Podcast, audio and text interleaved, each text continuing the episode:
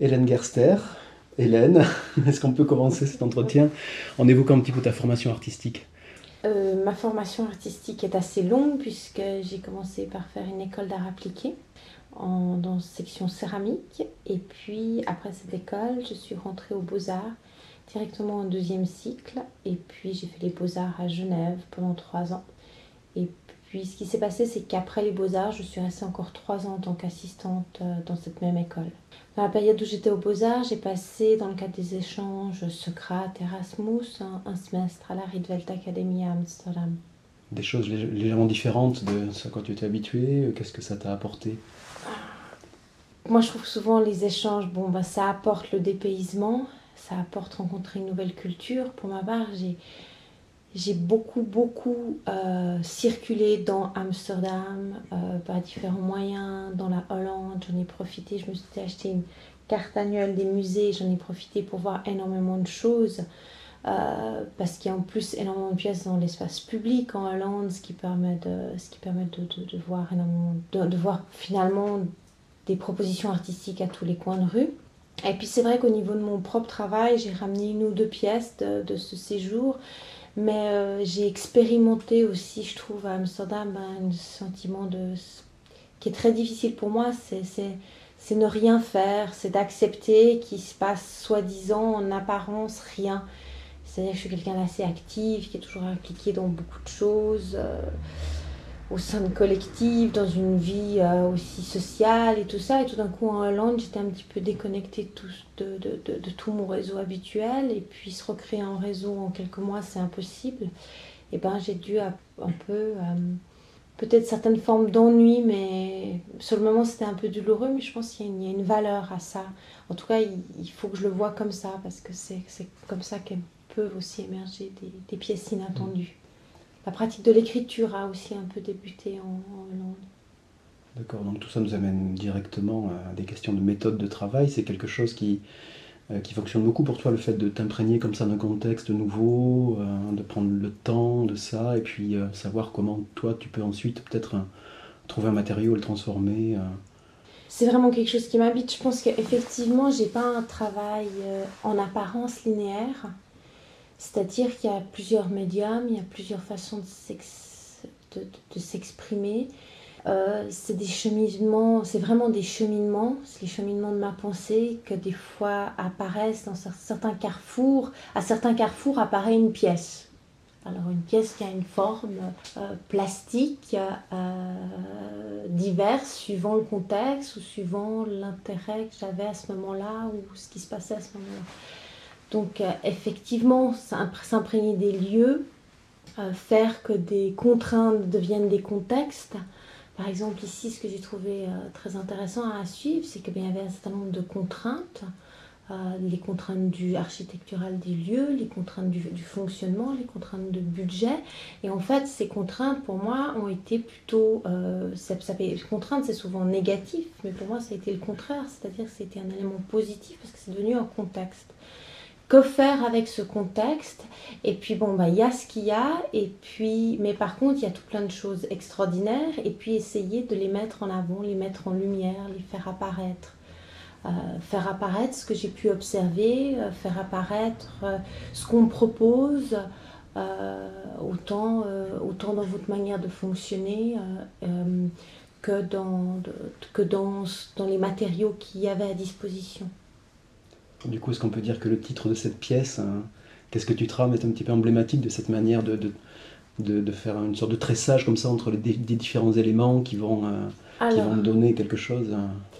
Qui vont donner quelque chose au, pluriel la plupart du temps. Alors, c'est pas pour rien que ben, l'association dont je m'occupe est l'AMI qui est à fois une revue et, et une, euh, une association s'appelle Tissu. Bon, on a pris ça en commun dans, l'association, on travaille avec Fabienne Radi et Carla Demia, deux plasticiennes qui, euh, qui ont des pratiques aussi d'écriture.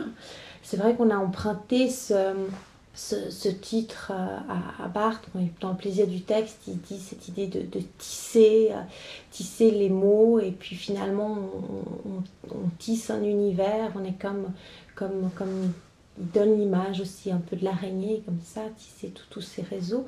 Et c'est vraiment ça qui nous intéressait, tout tissu. Ici, qu'est-ce que tu trames C'est aussi, il y a quelque chose, qu'est-ce que tu fais Comment est-ce que bon, on arrive à tisser euh, ah, Après, les tissages, ben, les lectures des strates sont à différents niveaux. Ça va de la rencontre au déplacement qu'on peut avoir dans une ville ou dans, dans, dans, dans une rue ou dans notre, dans notre quotidien. Euh, et là, bon, bah, on a l'exemple des trois, des trois broderies euh, qui sont de mémoire, des, tissages euh, de, des rues que j'estime avoir empruntées dans, trois villes dans lesquelles j'ai habité les deux dernières années. D'accord, donc c'est d'abord un, petit peu, tu as pris le plan, tu as un petit peu noté comme ça les rues que tu empruntes le plus souvent, ça forme une sorte de, dessin d'ensemble qui est ensuite brodé sur ce, sur ce tissu. Exactement, j'ai pris des plans au 10 millième, relativement grand, où j'ai essayé de mémoire de me souvenir. En fait, j'ai une mémoire visuelle. Donc, j'ai une mémoire visuelle et euh, pour moi, c'est très important. Ce qui est aussi agréable ici à Bordeaux, c'est très vite d'avoir un plan, de savoir où je me retrouve, savoir euh, par rapport à quoi je peux me repérer. Ça me, ça me, ça, me permet de créer tout de suite un univers. Euh, parce que si je suis si j'ai si le sentiment d'être perdu, je suis donc déstabilisée. Et si je suis déstabilisée, je suis, je suis mise en danger. Mm. Donc effectivement, j'ai beaucoup toujours travaillé avec des plans. Euh, je, le faisais aussi, euh, je le faisais aussi à Amsterdam quand j'y étais en 99 c'est essayer tous les jours reprendre un autre chemin pour aller à la Rietveld Academy ou bien sur la couverture de Petits Faits Curieux dont le récit peut éclairer le dessous des choses.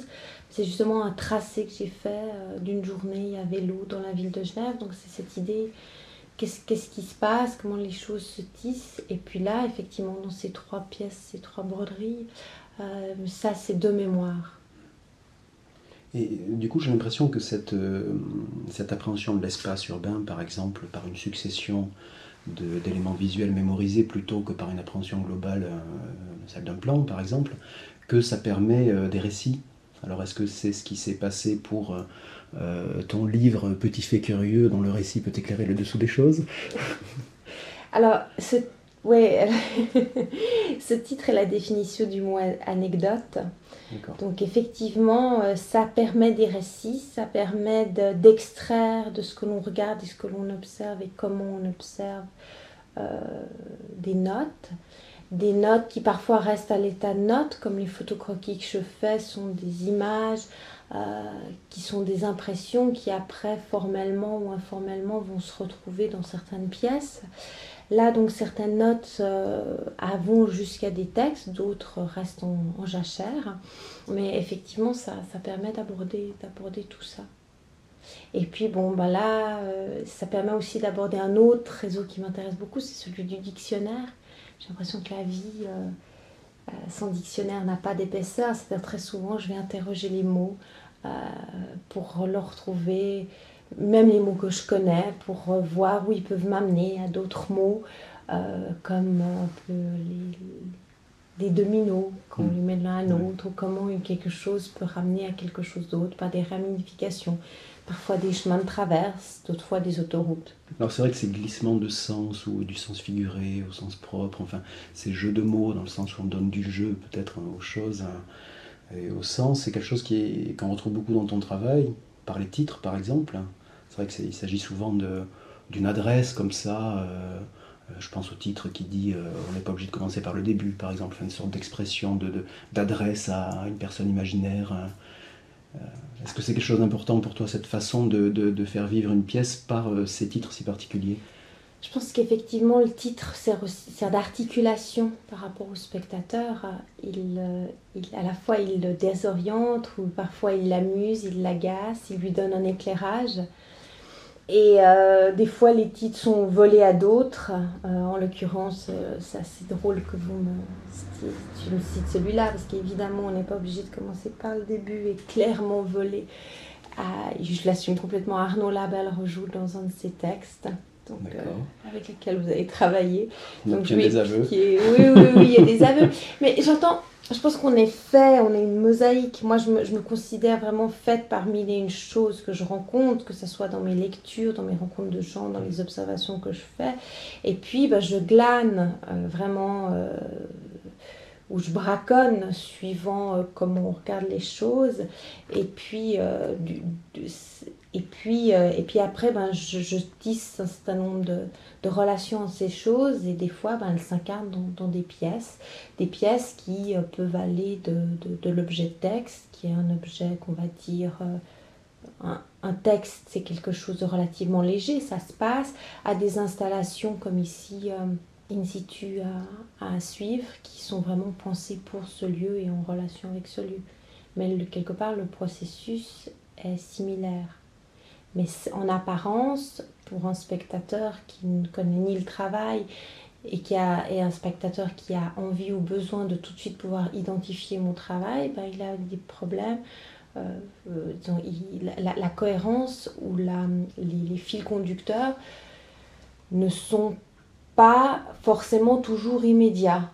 Alors ça, c'est une observation, c'est comme je suis, c'est comme je fonctionne, c'est-à-dire que j'observe, j'ai pas une, absolument une seule ligne et je, je, je pas, sais pas, je dirais que je défends, mais j'assume ce côté éclectique, ce côté de, de, de semer et de récolter à tout vent.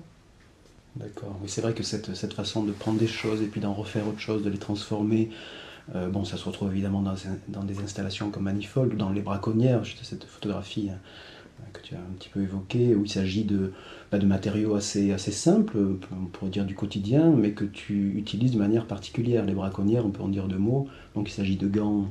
Ah, il s'agit de deux images, ouais. De deux images. Donc dans une, voilà, dans une des images, euh, on voit des gants en polyester qui sont remplis d'eau. Mmh. Et dans la deuxième, donc, c'est des cornes de cerf gigantesques qui sont accrochées dans mon dos et qui donnent cette idée de, tout d'un coup d'un ange. Donc euh, bon bah effectivement la, la, corde de cerf, même si c'est un objet en ce moment très très utilisé euh, dans, dans l'art contemporain, pour moi euh, c'était important. Elles, sont importantes parce que c'est des c'est à la fois des objets de défense, c'est surtout des, des, prolongements en mouvement parce que plus, plus le cerf vieillit, plus ses cornes grandissent, mais c'est les prolongements de, de, des bois, donc de sa tête, quelque part. C'est comme si. Euh, donc, ça, c'est quelque chose comme ça, comme si, à, mes yeux, c'est un peu une espèce de continuation de pensée.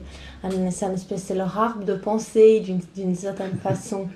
Et. Euh, et donc, tout d'un coup, de mettre ces arbres de pensée en, tant, tant qu'elle, c'est comme si ben, ces pensées, ben, je devenais un, autre animal, un parce que l'ange n'est pas un animal, mais ça, ça, sur certains aspects, ça les presse, c'est-à-dire c'est quelque chose d'imaginaire, mais c'est comme si les pensées me donnaient des ailes, comme si ces ramifications me donnaient des ailes. Et tandis que dans, dans, dans l'autre, celle avec les gants remplis d'eau, euh, c'est vraiment cette idée, ben, comme un objet, euh, ben là en l'occurrence gants en latex, donc de chirurgiens, euh, deviennent d'autres formes, deviennent des contenants, euh, des contenants qui, qui, peuvent transporter énormément de choses et puis elles deviennent déformées, donc il y a des petits décalages. Euh, la plupart du temps, ces, décalages sont avec très peu de choses. Là, les bâches qu'on a utilisées sont des bâches de protection dans cette installation à suivre, des bâches de protection de peinture, et simplement la qualité des plis qu'on leur a, leur a mis euh, font que ben, tout d'un coup, ben, ça devient un matériau. C'est comment exploiter les qualités intrinsèques de chacun des matériaux euh, pour euh, essayer de, de, de, leur donner une autre, un autre sens et que ben, ils donnent une autre façon de voir, en l'occurrence le lieu à suivre. Oui, parce que dès la, dès la première tension, dès l'installation de la première bâche, on voyait tout de suite que ça devenait quelque chose de plus solide, euh, par l'ondulation comme ça. Euh, euh, ça avait une présence physique beaucoup plus forte d'un coup. Euh, euh, donc alors, oui, ça me donne envie de te reposer cette question. Qu'est-ce que tu trames? Tu, tu, parles de ces, références que tu peux, avoir, quelquefois, qui, deviennent d'autres choses, qui te font... Alors là, finalement, le, point de départ de cette, de cette installation, avec ces bâches tendues, euh, est-ce que tu avais une image, quelque chose à quoi tu faisais référence euh... Alors, je pense que c'est l'observation du lieu et de ses caractéristiques euh, qui est vraiment le point de départ. Alors, les caractéristiques du lieu, c'est un grand espace avec une mezzanine, avec une qualité de lumière euh, typiquement industrielle, mais une très belle lumière zénitale. Et puis, c'est cette idée ben, qu'on a un ré et puis une hauteur. Donc c'est comment exploiter ça, ces, deux étages qui, sont deux étages, mais qui avaient cette espèce de, sais pas comment dire, c'est une espèce de cour intérieure comme ça, vide, et comment euh, l'exploiter. Je pense qu'aussi la qualité de la lumière ici était très importante, donc j'avais envie de vraiment euh, l'attraper cette lumière, lui donner une plus grande force visuelle. Donc euh, c'est tous ces éléments qui l'un après l'autre et je pense que j'ai un travail qui fonctionne relativement lentement.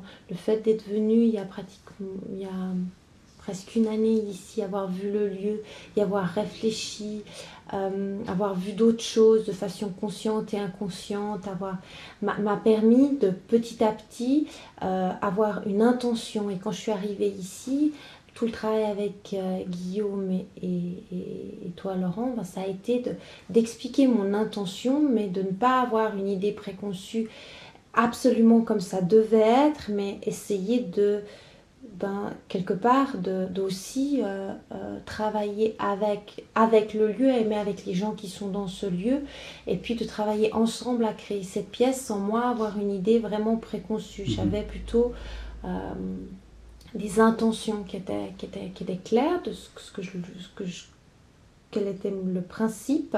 Et puis après, ben, tout ce qui a été technique, il a fallu l'inventer ensemble, le découvrir ensemble trouver des solutions et puis, euh, et puis la, la montée. C'est ça qui était, je trouve, très intéressant. Oui, c'est vrai que c'était une vraie expérience parce que du coup, comme tu le disais, c'est tiré parti des caractéristiques d'un lieu et puis d'un matériau en l'occurrence, et ensuite euh, voir l'effet que ça peut donner. Et c'est vrai que c'est assez extraordinaire, c'est-à-dire parce que du coup, c'est vrai que l'espace en dessous, quand on est dans l'espace du dessous, donc sous cette bâche tendue, par la lumière qui passe à travers, s'en trouve complètement transformé. C'est vrai qu'on était plusieurs hier à avoir cette impression de, nager dans une atmosphère changée. Et puis avec le passage donc, que tu as aménagé entre évidemment l'étage et le rez-de-chaussée, euh, vraiment cette dimension à chaque fois de l'émergence dans un sens et de la plongée dans l'autre. Quelque chose que tu avais imaginé comme ça a priori, mais c'est peut-être une des surprises aussi, je sais pas. Alors oui, quand, quand je l'ai expliqué à Guillaume, quand je l'ai pensé, j'avais, effectivement pensé à ça, c'était quelque chose d'important, cette idée nappe de brouillard. Je viens d'un pays où on a, beaucoup de brouillard, en plus ça c'est rigolo. Et puis oh, le week-end, on monte en dessous, de la, on monte en dessous du stratus pour prendre le soleil. Ou bien là encore, euh, euh, l'ébauche sur le carton d'invitation, qui est justement ce drap tendu qui sèche, euh, sur laquelle vient se refléter des ondes d'arbres. Alors, euh, ce qui est intéressant, ben, par exemple, dans le carton d'invitation, c'est que ce n'est pas une pièce en soi-même, ça appartient vraiment à une image croquis qui vient alimenter l'imaginaire, mais cette, capacité qu'ont tout d'un coup ben, un écran de, faire passer la lumière ou de, la retenir, c'était quelque chose qui était, qui, était, qui était là, présent depuis le début vraiment attraper cette lumière, créer aussi deux espaces. Tout d'un coup, en, mettant une verticale, on a réellement deux niveaux différents, ce qu'il y avait beaucoup moins avant. Et puis, euh, mais par contre, il y a eu tout un certain nombre de détails où j'avais d'autres idées, euh, où on n'était pas sûr, on l'a réellement fait ensemble. Euh, comment est-ce qu'on va envahir l'escalier qui est inaccessible pour les visiteurs, ou bien même trouver les solutions formelles pour que cet effet soit vraiment très très présent. Ben ça, on l'a inventé ensemble. Euh, vous m'avez offert vos connaissances du lieu, des matériaux, euh, que moi j'avais certainement beaucoup moins parce que je l'ai beaucoup moins expérimenté que vous. Et puis euh, ça, ça a permis de, faire cette pièce qui, je pense, est quand même, elle est réussie parce qu'elle est, elle est surprenante, elle est, elle est, elle est étonnante et je crois qu'elle est, elle est, elle est j'avais pas d'image préconçue en arrivant, comme je l'ai dit. Après, j'avais un désir et je crois qu'elle répond réellement à ce que je voulais faire. Mais c'est vrai que de manière toute simple, en jouant avec les deux éléments principaux qui caractérisent ce lieu, c'est-à-dire la lumière et l'espace, euh, bon ben voilà, on arrive à, créer vraiment une situation très particulière. Alors en plus, avec ta capacité à t'approprier des choses, on peut aussi en tant que spectateur, bon, en condition d'être plusieurs, à visiter l'exposition en même temps, mais s'approprier aussi le titre, hein, c'est-à-dire euh, ça crée quelque chose entre une partie du public en bas et une partie du public en haut. On peut se dire, bah, tiens, qu'est-ce qui se trame là-haut aussi? Enfin voilà, ça peut aussi marcher, j'ai l'impression, dans ce jeu-là aussi, euh, entre les, spectateurs du coup. Ça crée aussi des relations particulières. Et le fait d'avoir mis les objets exposé qu'au premier étage, pas au premier, à l'étage, oblige le spectateur à en premier rentrer, se baigner complètement dans, dans l'ambiance, appréhender ça, et c'est qu'à la fin qu'il a, qu'il a ces objets, qui, qu'une fois qu'il a quelque part vécu toute la pièce, mm. ben, il a d'autres, d'autres, d'autres objets qui ont d'autres statuts, eux. Cette configuration euh, de jeu avec la lumière, avec l'espace, il me semble que c'est quelque chose que tu as eu déjà l'occasion d'expérimenter dans le cadre d'une commande, euh, dans une maison euh, en train de se faire, dont l'architecture était en train de se réaliser. Est-ce que tu peux nous en dire deux mots? Alors ces jeux de lumière, j'ai eu effectivement l'occasion de l'expérimenter à plusieurs reprises dont dans une commande où j'ai eu la grande chance, parce que c'est très rare, la plupart du temps, le pourcent culturel arrive comme une cerise sur le gâteau, la tourte à la crème est déjà montée, les décorations c'est là, le masse-pain est là, il manque la cerise sur la tourte. Et c'est le petit pourcent culturel.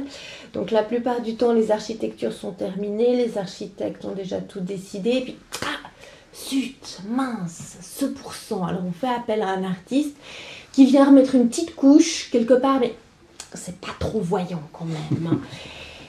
Et euh, c'était un peu, il y avait, alors là j'ai eu un contexte qui était très différent. J'ai eu des collectionneurs qui m'ont proposé, alors que leur maison n'était pas encore sortie de terre, de travailler aussi, là ce que j'ai trouvé euh, tout comme à suivre, avec des, des contraintes qui finalement n'ont pas été des contraintes, mais plutôt un contexte très précis. C'est-à-dire qu'ils m'ont demandé dans les espaces transitoires de leur maison de travailler sur la lumière naturelle et artificielle avec des moyens euh, relativement réduits parce qu'ils n'avaient pas, pas envie d'y mettre énormément d'argent et euh, ils avaient envie que je réfléchisse à ça et que je leur fasse une proposition. Donc j'ai écouté tout ce qu'ils avaient à me dire sur leur maison et puis après je suis allée voir les architectes qui à l'époque, ben, était en train d'essayer de, de, faire que tous les postes fonctionnent parce que ils avaient, les propriétaires avaient décidé que c'était une maison qui ne devait pas dépasser quand même un certain budget. les architectes m'ont un peu regardé, ils se sont dit, ouais, mais on doit déjà c'était déjà un peu compliqué, puis il fallait, maintenant il y avait encore en plus une œuvre d'art, et puis patati patata. Alors j'ai aussi écouté les architectes, je leur ai emprunté la maquette de la maison, et puis j'ai aussi vécu un peu avec cette maquette. Euh, pour faire une proposition qui s'appelle entre, entre, entre. Je vous sur les trois mots de entre, donc entrée, euh, entrée et, et l'entre, le mot entre. Et euh, qui était justement jouer sur des maths et brillants parce que finalement j'étais entre les architectes et les propriétaires. Moi je devais quand même me glisser mais réussir à trouver une solution qui avait un sens par rapport à mon travail. Donc ça a été un peu, c'était tout ça et c'était finalement une équation très intéressante à résoudre. Et euh, la proposition est relativement simple. C'est donc une maison où on rentre de plein pied dans les espaces de jour, donc les espaces à vivre, et on descend dans un rez-de-jardin où il y a les espaces de nuit. Donc dans les espaces de jour, les murs sont peints en blanc mat, et dans les espaces de nuit, les murs sont peints en blanc brillant. Et euh, donc là, la couleur de la peinture a été décidée par les propriétaires et nous avons euh, fait des, emplacements dans les murs coulés euh, en béton pour qu'il y ait des pour qu'il y ait des, des luminaires des luminaires encastrés qui sont des simples globes de cuisine tout à fait simples. Et ces globes quand ils s'allument font des halos de lumière. Et ces halos sont peints pour la, la, la, partie de jour où les murs sont en mat, en brillant, et le globe est en brillant, et inversement pour les, les, espaces de nuit où les murs sont pas en brillant, les halos, donc là le droit où. Alors on, a, on est dans l'impression, parce que c'est vrai que quand on allume une ampoule, elle, parfois elle fait un halo très très régulier, d'autres fois un peu moins, donc des fois il a fallu un petit peu jouer, mais c'est des jouets avec des mats et des brillants qui se, qui se sentent plutôt que se voient quand on est, quand on est dans, dans ces espaces-là. Et puis ben, leur problème de lumière était là, puisque c'est des blocs encastrés, euh, et les blocs durés de jardin, euh, où les halos sont en mat, ont été simplement sablés. Donc les halos sont comme, euh, enfin, les effets lumineux, donc sont comme matérialisés finalement par la peinture. Tout à fait, les effets lumineux sont matérialisés et à la fois euh, ben, ils créent une, peinture murale mais qui a, qui a, ce jeu de, de, lumière mat et brillant. Alors, dans ton travail, euh, il y a cette dimension du déplacement, enfin de ton déplacement, du voyage, hein, du, déplacement de contexte pour le travail, de la rencontre aussi. Alors, tu l'as évoqué euh, tout à l'heure un petit peu, mais j'aimerais bien qu'on puisse parler aussi de ce, euh, de ce travail à plusieurs dans le cadre de la revue, par exemple. Donc, Tissu, ça a fait suite à Airbag. Alors, Tissu a fait suite à Airbag. Alors au départ, Airbag, c'est un contexte relativement particulier, exceptionnel. C'est l'école supérieure des beaux-arts, à l'époque école supérieure d'art visuel de Genève, qui, à qui on prête des immenses espaces dans une usine désaffectée à Genève, à la jonction, donc à la jonction du Rhône et de l'Arve. Et on prête ces espaces aux ateliers euh, Jean Stern, Carmen Perrin et Pierre-Alain Zoubert, donc des ateliers de sculpture trois dimensions. Euh, pour expérimenter ce qu'on a envie. Et par rapport à ces immenses espaces tout d'un coup mis à disposition, un groupe d'étudiants qui en apparence n'ont rien en commun, si ce n'est le fait d'être ensemble aux beaux-arts, c'est-à-dire ce pas des amis au départ, c'est des gens qui sont, qui sont là, se disent, bon, bah nous, on a envie de faire une proposition. Alors on commence à se voir, on est au début beaucoup, on crée, euh, on a un projet de faire une immense bulle dans une des halles, une halle qui ressemble un peu au niveau de l'esprit un peu à suivre. Donc on est dans un ancien entrepôt d'une usine de robinet, donc vraiment gigantesque. Et on décide de construire une bulle en plastique.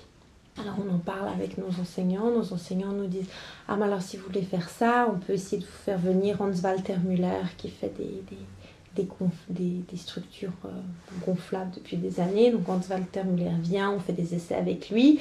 Et suite à ça, on fait une grande bulle en, plastique qui s'appelle Airbag, dans laquelle, à l'intérieur et à l'extérieur de ces bulles, on fait une programmation pendant trois mois, tous les jeudis, de performances et d'événements. Alors bon, bah, c'était dur de tenir trois mois comme ça d'affilée tous les jeudis, en plus en ayant notre travail artistique. Et puis il y a des personnes qui sont parties du collectif. Euh, on a reçu un atelier de la ville euh, dans un lieu qui s'appelle l'usine. On a gagné un autre concours. On s'est un peu essoufflé. Moi je suis allée en Hollande. Je suis revenue après, on a gagné ce concours. Puis à un moment donné, moi, euh, commençant à toucher au texte avec d'autres personnes, on a eu envie de créer une revue, de s'intéresser à l'écriture parce que c'est quelque chose qui est assez peu il y a assez peu de revues euh, de plasticiens euh, en Suisse, en Suisse romande en tout cas. Et puis notre idée c'était de créer chaque fois une revue dont la forme et le fond changent et pour qu'on ne soit pas dans une routine et qu'on puisse avoir des dispositifs formels et de, et de, thèmes différents en invitant des gens. Donc on en a fait deux. Après le collectif s'est dissous en 2004, ce qui m'a amené à l'envie, j'avais commencé déjà à avoir un réseau, en 2004, j'avais déjà édité aux éditions de l'Attente, plus un autre test formication euh, chez des éditeurs lausannois. J'ai monté euh, une autre association qui, était, qui est cette fois-ci plus autour de la micro-édition et d'une revue qui s'appelle Tissu, où le principe a perduré. Les gens ont changé, mais le principe a perduré. Et c'est vrai que pour moi, que ça soit dans Tissu ou bien dans d'autres interventions dans l'espace public, entre autres, dans l'intervention là-haut, le mobilier se fait brancher le tapis gazon, qui a une grosse intervention à Genève, qui a demandé 250 tonnes de gravier, qui a été très très compliqué. C'est ce qui est intéressant, c'est de travailler avec d'autres personnes. Là, on a travaillé avec un architecte, Stéphane Collet, une architecte paysagiste. Euh, Cécile Presset, c'est de trouver de nouveau des solutions ensemble pour que chacun des protagonistes, à la fin, puisse euh, relier l'objet ou l'installation à quelque chose dans sa propre pratique. Donc pour moi, au niveau formel, ça, ça, ça, répondait à, l'observation de ce quartier. Et, quand on réussit à faire ça, je pense, et qu'on est en groupe, euh, je pense que ben, ça a une satisfaction euh, encore plus grande que de réussir finalement une pièce seule. La confrontation avec d'autres personnes, que ce soit au niveau théorique ou pratique, on doit répondre à une demande, euh, n'importe quelle soit dans une revue, euh, pour moi est très très importante. ça, me, ça est très importante et à la fois, bah, évidemment à certains moments, je pense que ça doit être le même cas pour vous, j'ai pas vos secrets à suivre, c'est aussi douloureux. C'est à la fois autant jouissif que ça peut être des fois douloureux, frustrant. C'est pas, pas une aventure simple, mais pour moi, je trouve qu'elle est, qu'elle est importante. Elle est importante euh, et tant qu'elle le sera, je la continuerai. Euh, une citation de. Dans Petit fait curieux, dont le récit peut éclairer le dessous des choses, j'ai fait. Euh, c'est un livre qui est fait en trois parties. La première partie est liée à mes observations sur mon vélo dans la ville de Genève. Et elle commence par une citation de Charles Albert Singria, La fourmi rouge, dans La fourmi rouge, qui dit Si l'on ne trouve pas surnaturel l'ordinaire, à quoi bon poursuivre? Et la deuxième partie qui est Brève indication recueillie par écrit, dont je vais lire des extraits demain au CIPM dans le cadre des 15 ans des éditions de l'attente, qui est euh, des textes que j'ai ramenés d'une résidence de deux mois au Japon en 2001. Et elle commence par une citation d'Andreas Mayer, qui est un critique euh, et qui a, qui est un critique qui a pas mal travaillé autour du, du travail de Markus Retz, l'artiste suisse beaucoup sur la perception, c'est parce que nous ne saisissons pas immédiatement tout ce que nous voyons et entendons, et parce que nous sommes perpétuellement confrontés aux limites de nos perceptions que nous nous émerveillons.